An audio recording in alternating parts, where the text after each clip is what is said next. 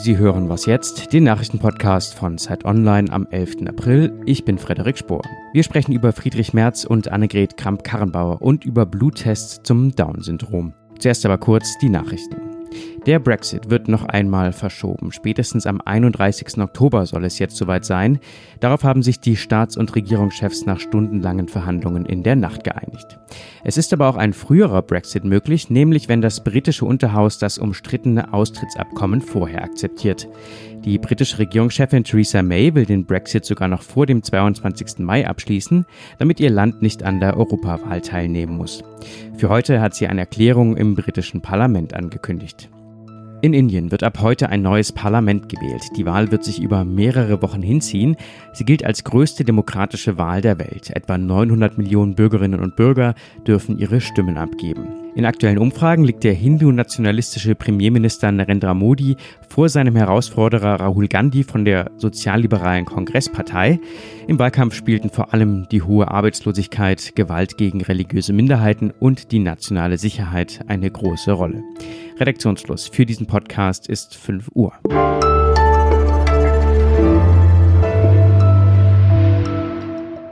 Hallo und herzlich willkommen zu dieser Was jetzt Folge. Ich bin Munja Mayborg.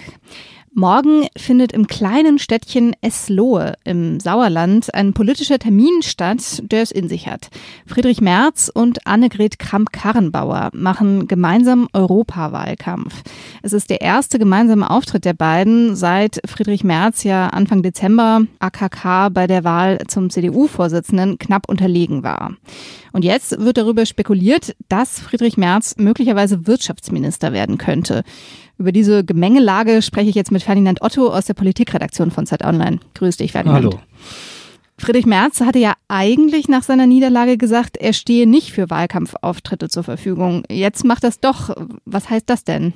Ja, das weiß man bei Friedrich Merz nie so genau. Das ist immer das große Rätselraten. Also vor ein paar Wochen ist er hier zum Beispiel in Berlin aufgetaucht auf einer Veranstaltung der Berliner CDU und danach hieß es sofort, er wolle vielleicht Bürgermeister werden hier in Berlin. Das wurde dann noch eifrig dementiert, aber was das einfach nur zeigen soll, das ist bei Merz, man weiß es einfach nicht. Es kann zwei Sachen heißen. Es könnte sein, dass Kram-Karrenbauer ihn überredet hat, doch mitzumachen, an ihrer Seite zu kämpfen. Oder es kann natürlich sein, dass er noch Ambitionen hat und sich weiter im Gespräch halten will ähm, und in Lauerstellung bleibt. Ich halte aber ersteres für wahrscheinlicher. Ich glaube, er versucht sich doch unterzuordnen, weil wenn er Wahlkampf macht, für Europawahlkampf macht, dann ist das Ergebnis ja am Schluss auch ein Stück weit sein Ergebnis. Und ähm, wenn das jetzt in die Hose gehen würde, dann wäre das auch ein Stück weit seine Niederlage. Also keine besonders komfortable ähm, Ausgangsposition, wenn er jetzt doch nochmal irgendwie in der CDU zurückkommen will. Also ich glaube, er versucht sich doch einzureihen ins Glied und irgendwie vorsichtig mal vorzufühlen, ob da vielleicht zusammen mit Kram-Karrenbauer noch irgendwie was geht. Mhm. Ja, also ist eher unwahrscheinlich vielleicht, dass er jetzt tatsächlich Wirtschaftsminister werden sollte, aber schauen wir doch trotzdem nochmal, warum dieses Gerücht überhaupt aufgekommen ist. Peter Altmaier, der aktuelle Wirtschaftsminister, steht ja ziemlich in der Kritik. Warum denn?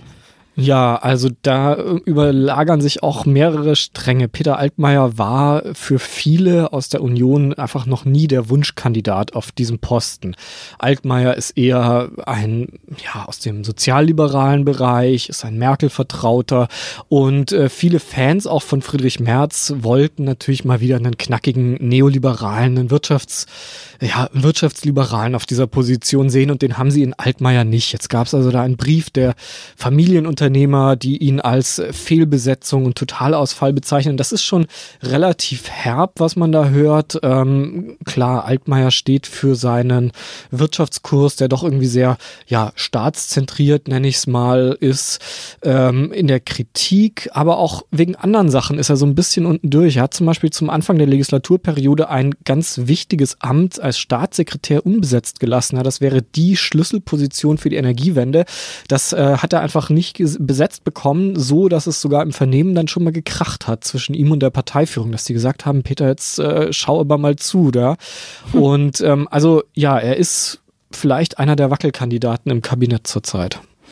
Annegret Kramp-Karrenbauer hatte ja nach ihrer Wahl versprochen, das Märzlager auch einzubinden. Und ähm, ja, jetzt ist sie vier Monate im Amt. Wie hat das denn, wie klappt das denn bisher?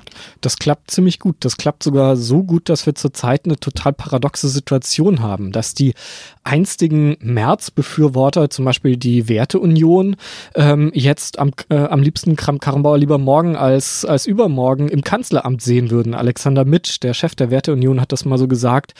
Ähm, und auf der anderen Seite die einstigen Kramp-Karrenbauer-Unterstützer, zum Beispiel die Union der Mitte, das ist so eine sozialliberale Vereinigung, die hat äh, stark für Kramp-Karrenbauer damals Wahlkampf gemacht und ähm, die hat sich jetzt zum ersten Mal am Freitag in Berlin getroffen mit der vorsichtigen Warnung, oh, der aktuelle Kurs der Union, wir sehen da irgendwie so einen, einen Rechtsdrift, das gefällt uns nicht und äh, die versuchen sich also jetzt zu versammeln und warnen schon ja vor einem Rechtsruck in der Union. Also eine sehr paradoxe Situation zurzeit. Danke dir. Danke.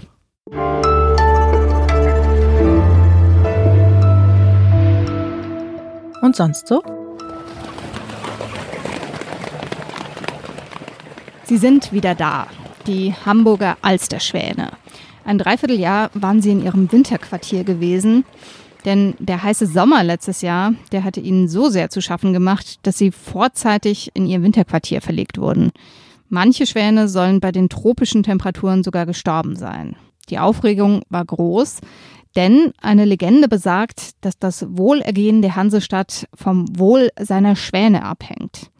Jetzt ist alles wieder in Ordnung. Die Schwäne schwimmen auf der Alster, wie es sich für Hamburg gehört, bei frischer Brise und 10 Grad.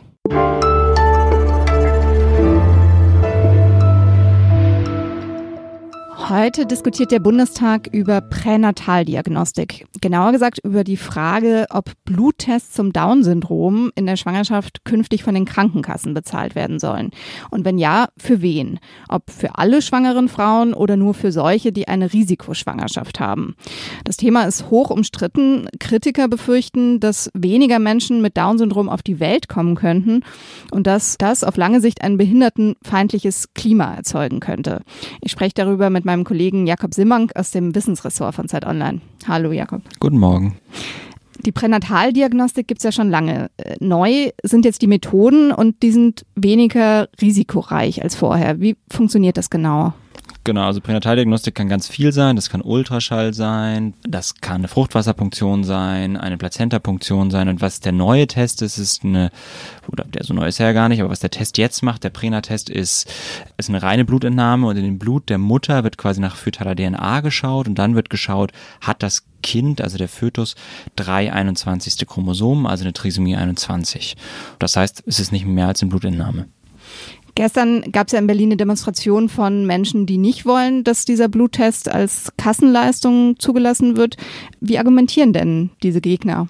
Ja, also die Gegner argumentieren vor allem damit, dass sie sagen, der Druck auf Frauen, Kinder, werdende Kinder mit Trisomie 21 nicht zu bekommen wächst und damit wird auch die Welt ähm, letztlich ein Stück weit behindertenfeindlicher. Das heißt, dass Menschen, ähm, das beschreiben sie auch heute schon, immer häufiger in Situationen geraten, wo andere Menschen sie damit konfrontieren, warum sie denn zum Beispiel ein Kind mit Behinderung bekommen haben. Und letztlich ähm, ist die Angst auch, dass je weniger Kinder mit Behinderung es gibt, desto schlechter könnte auch eine Inklusion gelingen. Das heißt, wir, entwickeln uns letztlich auf eine Welt zu, in der ähm, Menschen mit Behinderung eine Ausnahme sind.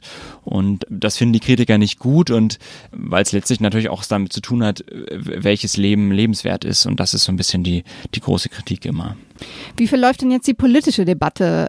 Hat da jede Partei eine Linie oder folgen die Abgeordneten da ja, ihrem Gewissen oder ihren Überzeugungen, ihren moralischen. Genau, letzteres. Also die folgen eigentlich nur ihren moralischen Überzeugungen.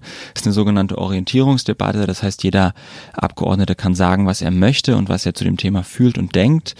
So eine Orientierungsdebatte gab es und gibt es immer wieder, wenn es um ethische Themen gibt. Die gab es bei der Sterbehilfe, die gab es bei der Diskussion um die Widerspruchslösung, bei der Organspende. Und wie der Name schon sagt, ist sie letztlich dafür da, ein Meinungsbild, eine Orientierung ähm, zu bilden.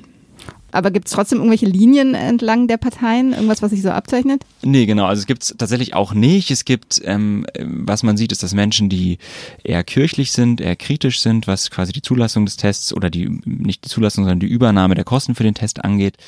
Aber es gibt auch in der CSU beispielsweise Befürworter und genauso gibt es Menschen bei den Linken, bei der FDP, bei den Grünen, die den Test ähm, ablehnen. Also da gibt es über fraktionsübergreifend quasi Koalitionen dagegen und dafür. Danke dir. Gerne.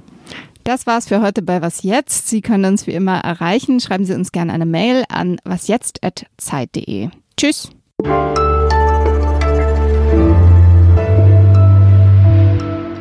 Ich zum Beispiel würde den Test nicht machen wollen, weil ich die Entscheidung nicht treffen will.